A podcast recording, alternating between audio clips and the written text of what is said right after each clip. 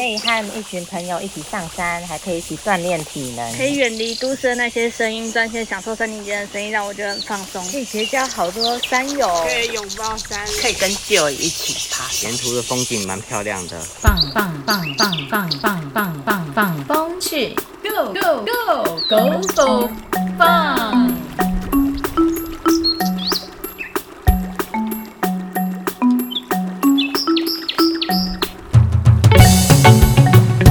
大家好，我是周子成。大家好，我是钟纯宇。大家好，我是刘轩良。欢迎收听《放风去。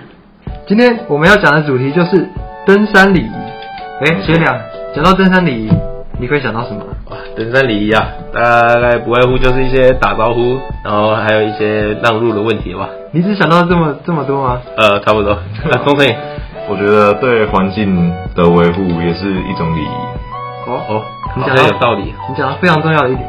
所以呢，我们今天准备了两个部分，关于登山礼仪，我们分类出对山的部分以及对人的部分。今天就让我们来慢慢讲解给各位听，何谓登山礼仪。好，让第一个，第一个我们来讲让路的问题。好，让路的问题，陈宇，什么是让路的问题？啊让路的问题就是，当我们在爬山的时候，如果我们是要上山的话，我们可能会遇到下山的山友。哦，啊那那我们两边应该谁谁要让谁呢？这个我知道，上网查过了，他们都是下山的要让上山的先走。你知道为什么吗？为什么哦啊？你要自己回答。啊好，啊我知道了，学长，因为下山往下看的视野比较广阔。 对，哦，是这样，所以他就可以察觉到底下有没有危险。对对对对对，所以应该上山的要先走。要先走。对，那跟装备的轻重有没有关系啊？感觉是有关系耶。要看他的装备是是多重跟不重，因为你重不重眼睛看不出来，但是你可以看到他的体积的大小。对啊，哦，那个还有背一个包。就是你要判断，当然如果由下往呃由上往下看，它的视野的确是会比较宽广。那不一定不一定所有的状况都是让路的方式都是这样，你还是会要因地制宜。可是这是一个大原则。 OK OK。嗯那我们有没有我那们种独木桥那种的那种就没有上下，那怎么让路？好嗯就没有办法了，就是只能看谁走的比较远吧，哦我觉把得。别人推下去。呃，这个这个部分还要看到，就是说你让路的时候，他这时候双方有没有呃空间可以做推让？就是说，如果那个腹地是很小，那你你怎么两个人怎么可能会互相可以让路？那一定是谁要让谁先走。哦，嗯，对吧、就没办法，就只能看协调。啊可是所有的情况都一定是下山的先让上山的吗？啊，可能要看个人的情况，就是带的装备多寡。所以我觉得，如果遇到这种很窄的、没有空间可以让路的话，我觉得应该就是双方都要有这种各退一步的想法，就是啊礼让嘛。哦对就是觉得自己可能要让对方先走，所以就先退回去，让对方先走。对，这样这样，我觉得这样是最好的，两边都有这种这种想法。让路的意识啊，对对这是比较说的重蛮要有的。道理的。既然都在让路的时候遇到山友了，嗯我们就也遇到一个问题，就是如何跟山友互动。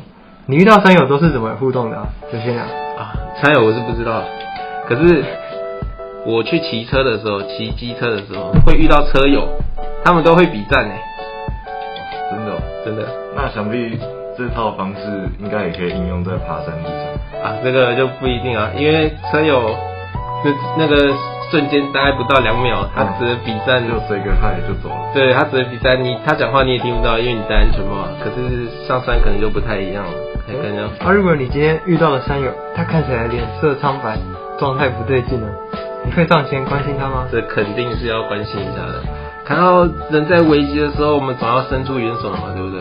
没错，，我们通常如果看到呃山友哈，他走路步态不稳，然后他可能有很多种情形，呃，我们还要上前去关心，问问他水够不够，他热量够不够，有没有需要一些饮食，或者是有没有需要援助，或者他如果坐在旁边，那也可以去问他说，你你可以观察他的外观或者他的呃神情，去判断说他需不需要帮忙。那有一些是不用，有一些他只是坐在那里，然后喘一下，他可能等一下就可以继续走，那那个就 OK。只是有一些他可能真的就是会需要帮忙，可能水不够，然后热量不够，你可能有一些行进力啊，可以呃提供给他，让他吃一下这样子。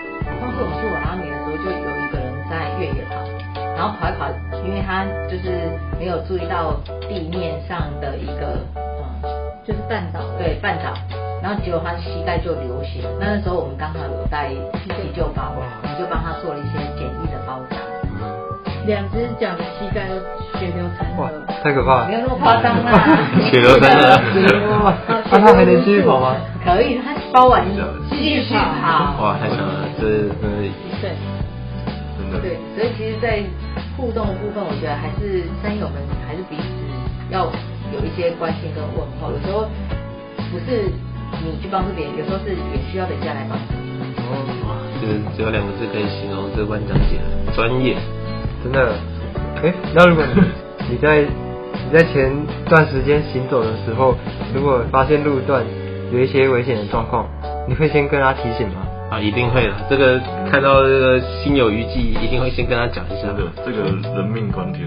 确实，就是对啊，我们会稍微提醒一下前面的路况，让他们有一些心理准备。因为如果是需要紧急应变的话，或者是说要做一些比较多的措施，那这时候我们就互相提醒，让他们可以比较平安的度过。哦，好，以上就是我们跟山友的互动的部分。嗯对，跟山友的互互动的部分是对外的，那对内的话，就是我们要怎么去自我提醒，不要影响到别人。那什么行为又会影响到别人呢？学长，我觉得，呃，不要发出太大的音量，这样会吵到别人。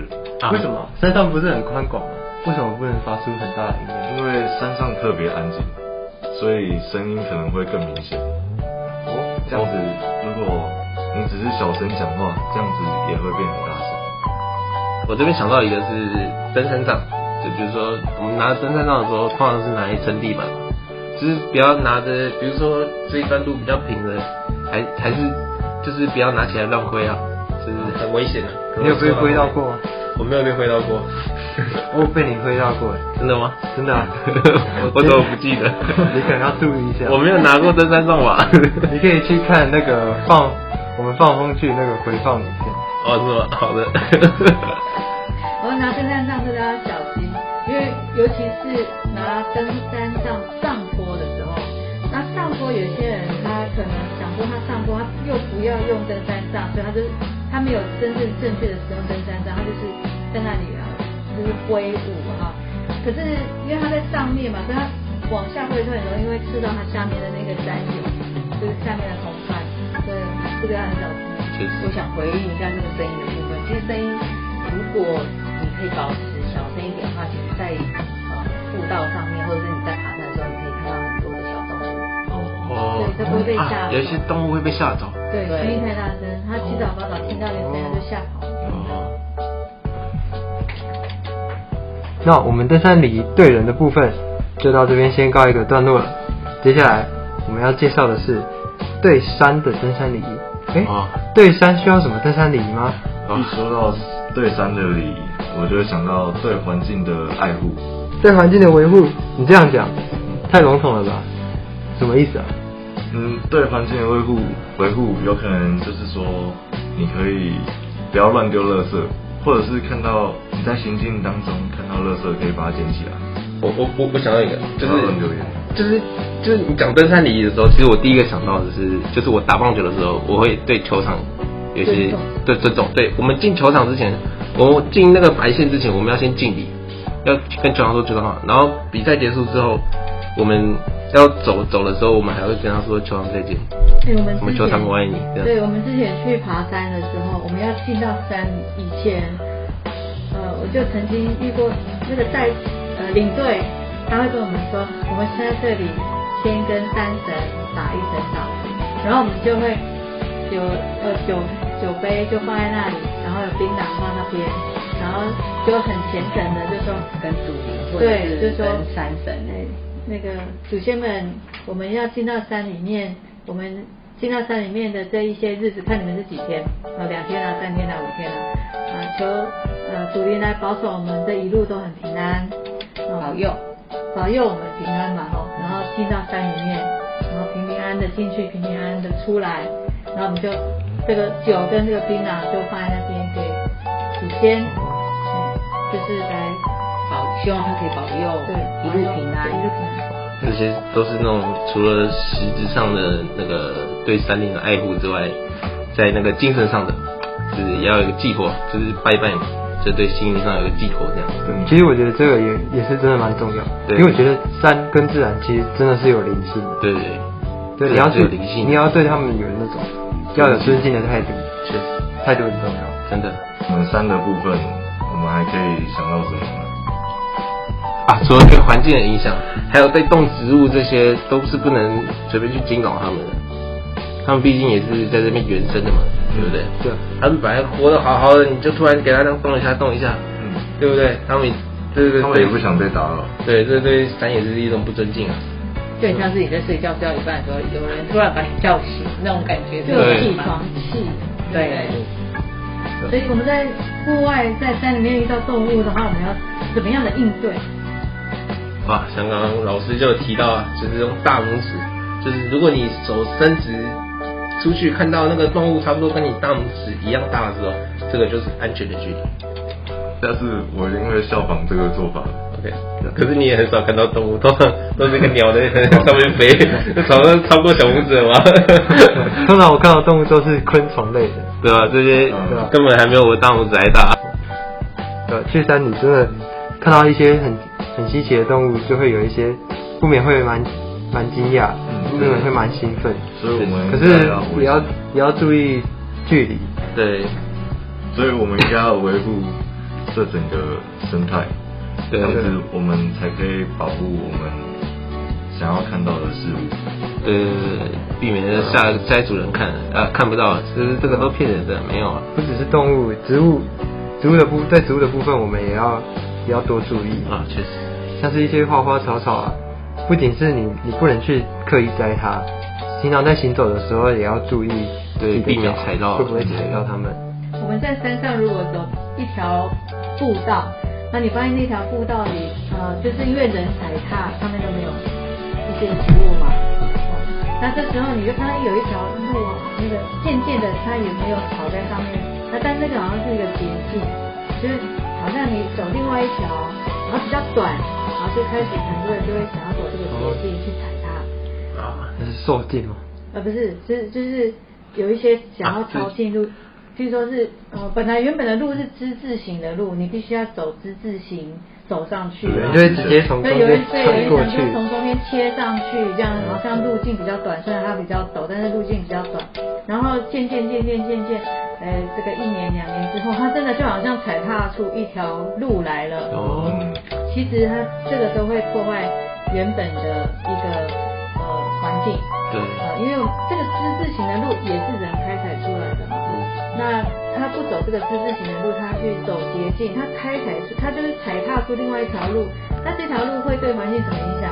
第一个就是它那条路会造成土质呃流失，因为我们台湾的呃常常会下雨嘛，那你本来是之字形的，它的那个水土保持它有一定的一个施工方式，可是你这样子从中间截断，呃，你这样子日日日呃日积月累以后，它真的对你走出一条路，它没有植物，它没有那个可以抓的那个植物的根部可以去抓地，可以去保持这个土壤，所以以至于呃，只要是台风或下雨的时候，那土质就会从你这个路这样子冲出来，会非常严重。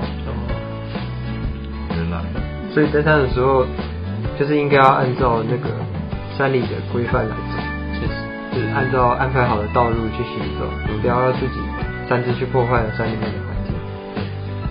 这也包括了呃踩石头跟伐木的部分。嗯，有些人去爬山就会自己带走一些东西，啊你有过对这个经验吗？对，就是很多人很喜欢带纪念品之类的。就是我有一个朋友，他就是之前在屏东，他有看到一个长得很像爱心的石头，他就顺手把它带走，然后就把它放在书桌前，可能觉得啊，这个就是还蛮幸运可以捡到这样一个石头。其实这样是不好的行为。其实我在我小时候我不懂这些规定的时候，以前跟家人常常出去山上露营，我也会每次去的时候，我也都会捡一些石头，战利品、 纪念品，哦放了好多在抽屉，可是每次拿出来都忘记这个是去哪里捡。 太多了。你知道我们在这个呃寿丰啊丰田这边，我们有产玉原本的地，嗯这个丰田玉，哦，嗯，玉就是石头嘛，玉石就是玉石嘛。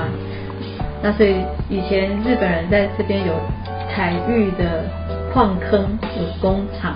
嗯那这些玉石呢，后来呃风雨啊、哦台风啊，那个那就会把这些石头，就是就会带带下来，顺着这个溪流，哦所以就会这样间接到平地。所以有的人也会想要去采 丰田玉。哦，啊，但是不能抢。哦，那嗯是违法。对，就是我们山里面的石头，我们仍然是把它放在山里。嗯，听说还有人去采兰什么兰花，对，就是原生种，原生种。台湾的兰花在山里面，哦可是实际上，我们没有想到，你在山上那个环境它适合生长，可是你带到了平地，你要照顾它，其实会需要很多的条件来符合它的生长的需那求对，所以其实它原本生长的地方并不适合，就是任意的去移植，对，因为它其实很容易受伤，对然后也不容易去呃维持它生长环境。那对，种温度跟湿度啊，没都是很错重要的。没错，对吧所以擅自拿走这些植物，其实对我们对擅自拿走的人也没有什么好处，对，反而而且反而会破坏山林自然的生态。没错。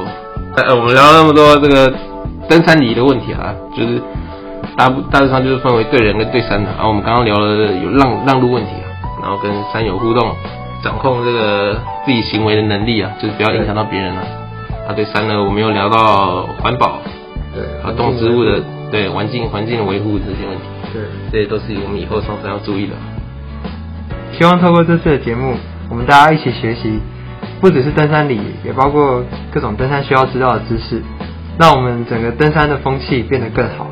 谢谢大家今天的收听，我我们们下下次次见见。拜拜拜拜。